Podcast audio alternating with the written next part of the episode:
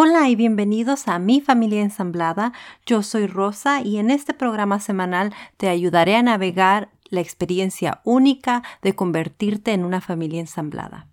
Gracias por acompañarme a un episodio más de Mi Familia Ensamblada. Como lo prometido es deuda, en este episodio hablaremos de lo sucedido hace un par de fines de semanas cuando fui a dejar a mis hijos a la casa de su padre. Los que me siguen en Instagram han seguido la historia desde un principio y los que no, no hay problema porque les voy a resumir todo lo que sucedió, los pasos que he tomado para solucionarlo y los consejos que he recibido de ustedes, mis seguidores. Antes de que comencemos, quiero darles las gracias por darme los consejos y apoyarme en este momento tan difícil de mi vida. Gracias a todos. En especial a mi gran amiga Talia, muchas gracias por siempre escucharme.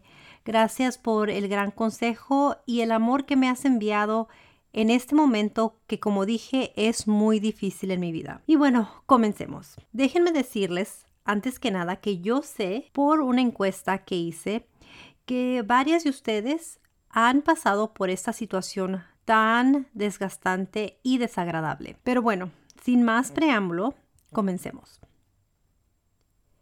El viernes que fui a dejar a mis hijos a la casa de su padre, me topé con uno de los tíos de mis hijos, hermano del el padre biológico de mis hijos. Yo a él hace años que no lo veo y la última vez que lo vi fue antes del divorcio. Como a mí me pareció una cosa muy importante, no le conté nada a nadie del divorcio ni de los problemas que estábamos teniendo mi expareja y yo fue algo que se mantuvo en pareja y no le di detalles a nadie.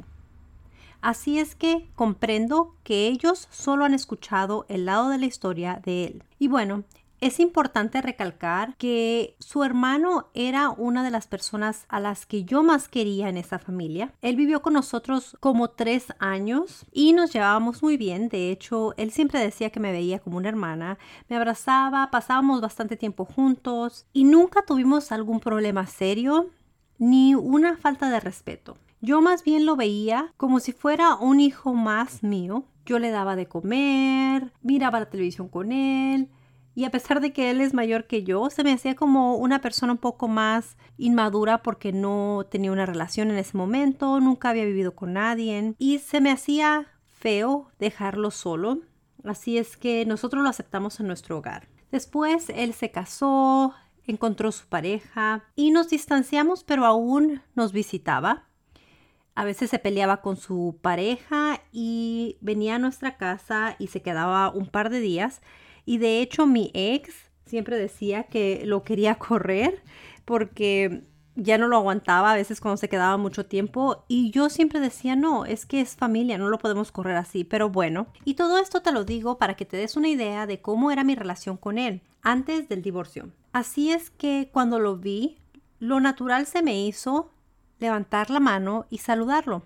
Mis hijos se emocionaron demasiado al verlo y se me hizo feo como ignorarlo y además pues yo no tengo nada que esconder, yo nunca le hice nada, nunca hubo un, problema entre, entre nosotros y de hecho yo me aseguré de que su familia no se enterara de los problemas que estábamos teniendo por años. Bueno, lo que él hizo fue algo que me tomó por sorpresa totalmente, especialmente porque yo ya me había topado con otros miembros de su familia y ellos se habían portado demasiado bien me miraron como que si nunca hubiera pasado nada. De hecho, una de las esposas de su hermano es mi mejor amiga. Ella y yo aún nos juntamos, salimos a tomar un café, a cenar, a almorzar y nuestros hijos aún se ven. Ha venido a fiestas de cumpleaños y yo he ido a su casa sin ningún problema. Pero a este hombre se le ocurrió sacarme el dedo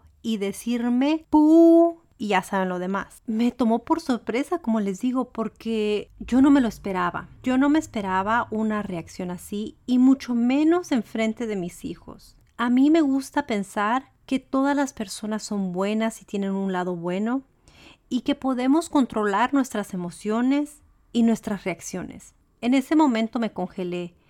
Lo miré a los ojos y le dije, ¿en serio? Se volteó y siguió caminando. Al parecer a él no le pareció algo fuera de lugar y continuó con su día. Ahora, ¿qué es lo que yo hice? Bueno, desafortunadamente mis hijastros también estaban en el carro y presenciaron todo. Lo único que yo pude hacer fue abrazar a mis hijos, darles un beso, decirles que me la pasé muy bien la semana que estuve con ellos, que los amo y que siento mucho que hayan tenido que ser testigos de algo tan feo. Me tragué mis lágrimas y no porque me importe lo que diga él o porque me importe lo que diga la demás gente, sino por el dolor que vi en la cara de mis hijos. Una de mis hijas me volteó a ver y me dijo, quiero que comprendas que esta no es la culpa de papá. Él no es el que hizo esto. Me sorprendí y miré su miedo, su miedo a que hubiera un conflicto más grande. Me subí al carro, no mencioné nada. Jason me volteó a ver y me dijo, ¿estás bien? Le dije, sí, no hay ningún problema. Continuamos, llevamos a sus hijos a la casa de su mamá. Les dije exactamente lo mismo que les dije a mis hijos y nos vinimos a casa. Entre más lo pensaba, más me molestaba. Intenté analizar por qué, por qué me sentía de la manera que me sentía tan humillada y tan insultada. Creo que fueron muchas las razones, así es que me tomé el tiempo de ir a caminar y regresé a casa. Fui muy afortunada porque en todo este tiempo Jason se mantuvo a mi lado y me apoyó y me escuchó y me dijo que lo que yo decidiera, él apoyaría. Así que lo que yo decidí es marcarle a mi ex. Le marqué dos veces y no me sorprendió que no me contestó. Así es que empecé a escribir un mensaje de texto. Les leeré el mensaje de texto para que se den una idea de lo que yo estaba pensando en ese momento. El mensaje de texto dice así. Hola, me parece que ya sabes por qué te estoy llamando. Sería ideal que pudieras contestar el teléfono para poder hablar de lo sucedido sin malos entendidos. Pero por si no sabes por qué te estoy llamando, bueno, es que hace unos momentos cuando fui a dejar a los niños, desafortunadamente me topé con tu hermano. Los niños se alegraron mucho de verlo. Y yo, como nunca he tenido un problema con él ni con nadie de tu familia, lo saludé. Él me levantó el dedo y me dijo, Pu, para serte sincera, para empezar, comprendo que no es tu culpa las acciones de otros, pero me parece muy fuera de lugar el que tu familia me insulte en frente de nuestros hijos. Cuando estaba a punto de terminar el mensaje de texto, porque esto no fue lo único que le iba a decir, recibí su llamada de regreso.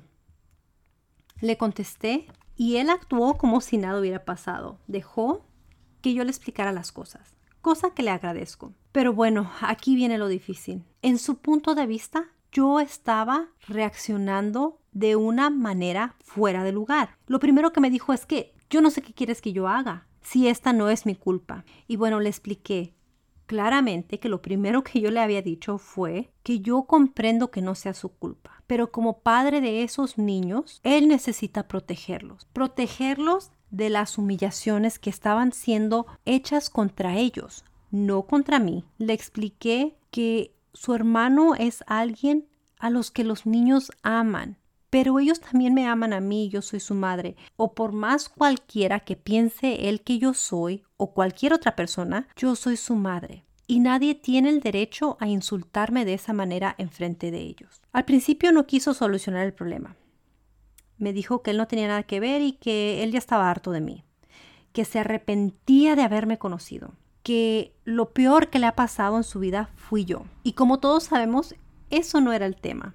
Así es que lo tuve que parar y le tuve que decir que no creo que los niños aprecien el que él me diga esas cosas, porque está haciendo exactamente lo mismo. Está diciendo que se arrepiente de que ellos hayan nacido. ¡Wow! ¡Qué fuerte! Como que lo empezó a analizar y se retractó un poco de lo dicho. Después empezó a decirme que si yo quería hablar con él, que él estaba ahí. Y yo le dije, mira, yo no tengo ningún problema hablando con tu hermano, pero creo que esto te pertenece a ti. Él es tu familia y ellos son tus hijos. Esto sucedió en tu tiempo y en tu territorio.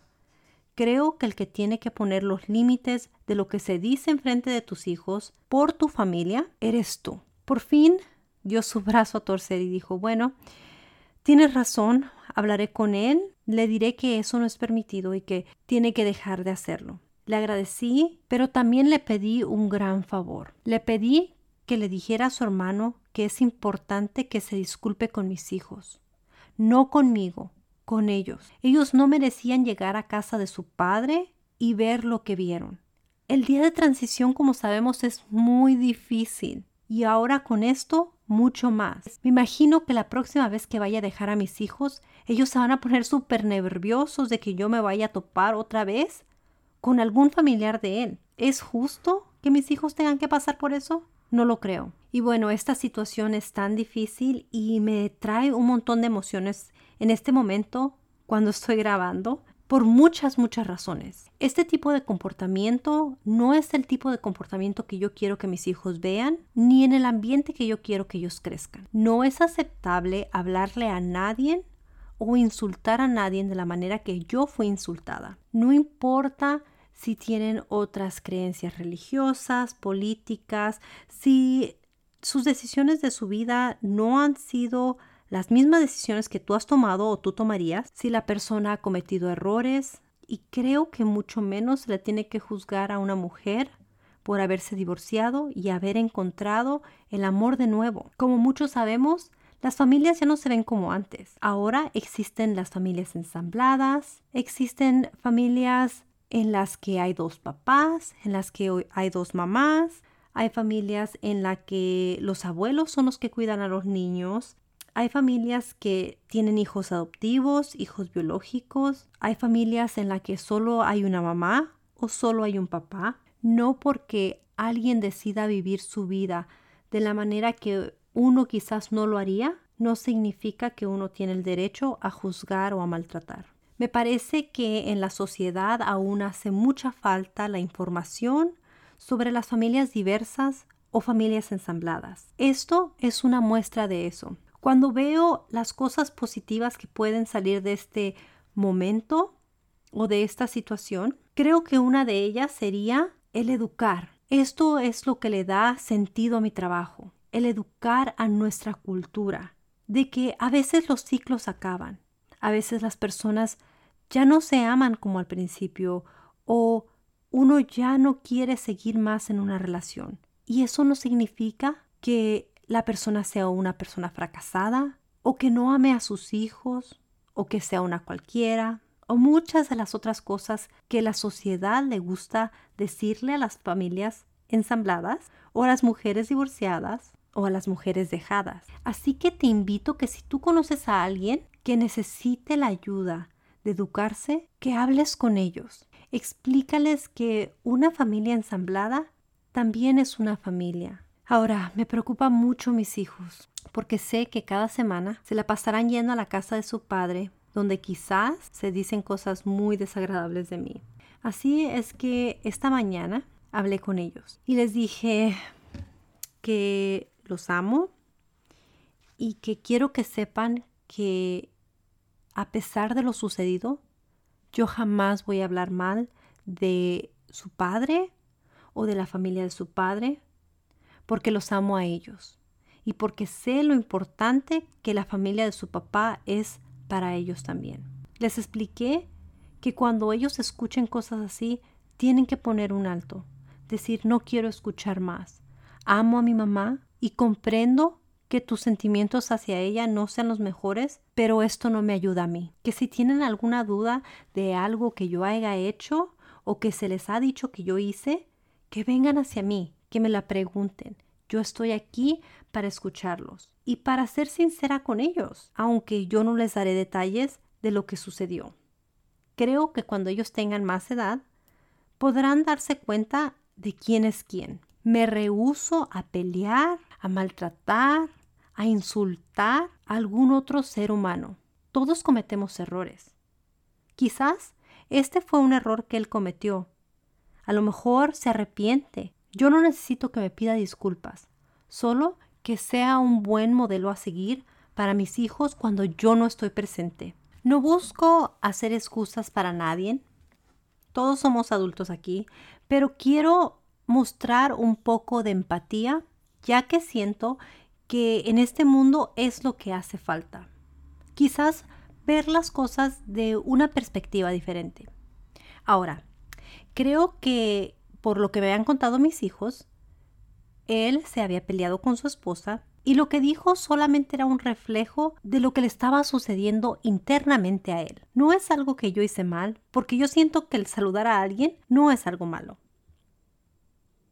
Si estás escuchando este episodio, siento mucho que nuestra relación haya sido dañada de esta manera por tus actos. En el momento que estés listo para hablar, siéntete seguro que yo estaré lista para escuchar, sin juzgarte ni criticarte. A veces no es nuestra culpa las creencias que nos dieron de pequeños. Bueno, ¿qué se puede esperar de alguien que creció en un ambiente totalmente machista, con una mamá infeliz queriéndose siempre divorciar del padre, pero siendo detenida por los valores o los que pensamos que son valores culturales, por la religión y por el machismo que aún existe no nada más en nuestra cultura, sino en la sociedad. Y bueno, como les dije, muchas personas me han dado muchos consejos y me han apoyado enormemente. Le agradezco a mis amigas que me han escrito, que me han llamado para ver cómo estoy. Y también a esas personas que me escuchan, que también son mis amigas, que también me escriben cada vez que sale un episodio. Les agradezco demasiado. Estoy bien, me siento en paz, estoy contenta y esto le da mucha más importancia, como les dije, a mi trabajo. Así es que les voy a dejar estos consejos que me han dado. Primer consejo, cuando dejas relaciones y empiezas una nueva vida, algunos te juzgan, pero toda esa revolución pasa y con el tiempo todo se acomoda. Paciencia es lo que yo te recomiendo. Te lo dice alguien que ensambló una familia de tres hijos de un lado y tres hijos del otro y después de cinco años uno en común y dos exes muy, muy complicados. Ahora llevamos 16 años de matrimonio. Muchas felicidades y gracias por este gran consejo. Tienes razón, todas las piezas caen en su lugar con el tiempo. Segundo comentario. Mis respetos por el autocontrol. Ya lo quisiera yo. Tal vez no hubiera dicho nada, pero mi cara lo hubiera dicho todo. Y pues obviamente aquí lo importante son los niños. Eres muy inteligente y sé que sabrás manejarlo. Muchas gracias por llamarme inteligente. Quizás no lo he manejado de la manera más correcta, pero estoy segura que hice lo mejor que pude de corazón. Así es que muchas gracias. Siguiente comentario. No inventes. Solo de leerlo me duele el cómo muchas veces nos enfrentamos a situaciones complicadas. Te abrazo en la distancia y sin duda eres una mujer valiente y sabia por decidir ser mejor persona que él. Y bueno, yo también te mando un gran abrazo. Muchas gracias por tu comentario. No sé si fue valentía o cobardía, pero sé que fue lo mejor para los niños. Y bueno, este siguiente comentario, que vaya que lo pensé demasiado antes de recibirlo. Yo ya sentía esto y esto ya me preocupaba. Y dice así, ten cuidado, porque si así reaccionó, no me imagino lo que les pueda llegar a decir a tus hijos. La familia de mi ex le pegaron a mi hijo y le metieron muchas cosas cuando dijo que quería a mi esposo wow, es que esta gente no se imagina cómo está afectando a nuestros hijos. No lo puedo creer. Pero sí, sí me pongo a pensar y me preocupa lo que se les está diciendo a los niños mientras yo no estoy presente. Siguiente comentario. Qué lamentable que hayas tenido que pasar por eso. Qué coraje me da de solo leerlo. La verdad, yo no podría callarme. Yo sí le hubiera contestado algo. Y no creo que eso sea un mal ejemplo para los niños, porque también hay que enseñarles a defenderse. Claro, me refiero a una respuesta tranquila. Del tipo algo así como no te permito que me faltes al respeto y menos delante de mis hijos. Pero lo cierto es que no debe ser nada fácil saber cómo reaccionar ante una cosa inesperada como esa. Es un cobarde al haberte hablado así. Ánimo y espero que no vuelvas a pasar por una situación como esa. Jamás. Ay, sí, muchas gracias por tu consejo. Pero mira, para ser sincera, yo, si los niños no hubieran estado ahí presentes, ni en el mundo lo hubiera hecho, ni le hubiera volteado a ver. Pero creo que lo mejor en este caso es que, como les dije, mi ex hable con su familia y defienda a sus hijos de una humillación como la que su hermano los hizo pasar. Siguiente comentario. También te felicito por controlarte, a pesar de lo desagradable de la situación. Muchas gracias. No sé si fue control ahora que lo analizo o si fue que me congelé por no haber sabido cómo reaccionar. Pero de igual manera, creo que funcionó a mi favor. A veces el no reaccionar es lo que mejor puedes hacer. Una de mis grandes amigas me comentó esto. A palabras necias, oídos sordos. Déjalo pasar. Es la mejor forma de quitar valor a esa gente. Un abrazote. Muchas gracias, hermosa, por este mensaje, por este comentario. Te quiero mucho, te mando un abrazo, tú sabes quién eres. Todas las semanas me mandas un mensaje dándome tu opinión del nuevo episodio y para mí es de mucho valor. También es de mucho valor el recibir este tipo de mensajes de personas que conozco solo por mi programa o por las redes sociales y nunca las he conocido en persona, pero las siento tan cercanas a mí. Así es que muchas gracias y te quiero mucho. Siguiente comentario. Bien por ti. Admiro que hayas podido controlarte y confortar a tus hijos en esa situación. Yo creo que yo no habría podido reaccionar así. Me pasó algo similar con la bio de mi niño y lo que hice fue decirle a mi ex que se presentara personalmente. Le expliqué la situación que ocurrió enfrente del niño y le dije que si hasta que la vio no se disculpara con el niño y conmigo, el niño no podría quedar con él. E, y que si lo quiere ver, vaya a la casa con visitas supervisadas hasta resolver la situación. Y así le hice hasta que pasó la vio a disculparse y aceptó ir hasta terapia, pero estuvo como casi más de un mes sin ver al niño solo por no dar su brazo a torcer. Y yo mantuve mi posición y así es que ella aceptó disculparse con el niño y conmigo. ¡Wow! ¡Qué situación tan difícil! Pero te agradezco por compartir tu experiencia. Siguiente comentario. Esto ha sido una muestra física, pero ¿en cuántas muestras psicológicas sufren los niños por ambas partes. Y como dices, ya no solamente por los progenitores, sino que se creen con el derecho de hacer sufrir a los pobres niños los familiares y amigos en una guerra que en realidad a veces ni existe. Y bueno, esto es verdad. He tenido mis momentos complicados con mi ex y con la ex de Jason, pero eso no significa que estamos en guerra. Lo que nosotros intentamos es poner el bienestar de los niños primero. No hay ninguna guerra, no tiene que haber ninguna guerra, porque creo que todas las partes importantes en la vida de nuestros hijos queremos lo mejor para ellos. Así es que, ¿guerra de qué? Guerra sería si no buscamos el mismo bienestar para los niños. Y bueno, esta es una que en realidad me tocó y que yo estoy casi al 100% de acuerdo con este comentario. Lo he pensado, lo he dicho, lo he expresado en bastantes episodios de mi familia ensamblada, pero este comentario en realidad tocó un punto muy importante. Y el comentario es este. Una muestra más del machismo y el patriarcado, donde un animal se ve con patente de corso para insultarte a una mujer delante de tus hijos de pisotear su infancia insultando a su madre de esa forma. Y todo porque ella siguió su camino. Muchas mujeres vivimos en mayor o menor medida estas situaciones, más o menos explícitas y nuestros hijos e hijas también. Yo pienso como tú. Lo mejor es darle el ejemplo a nuestros hijos o a nuestras hijas de que esos insultos no nos tocan porque no tienen razón de ser. Seguir educándoles en nuestros valores durante nuestro tiempo de custodia, inculcándoles el respeto y cuando tengan edad suficiente y pregunten, darle nuestra visión de la situación.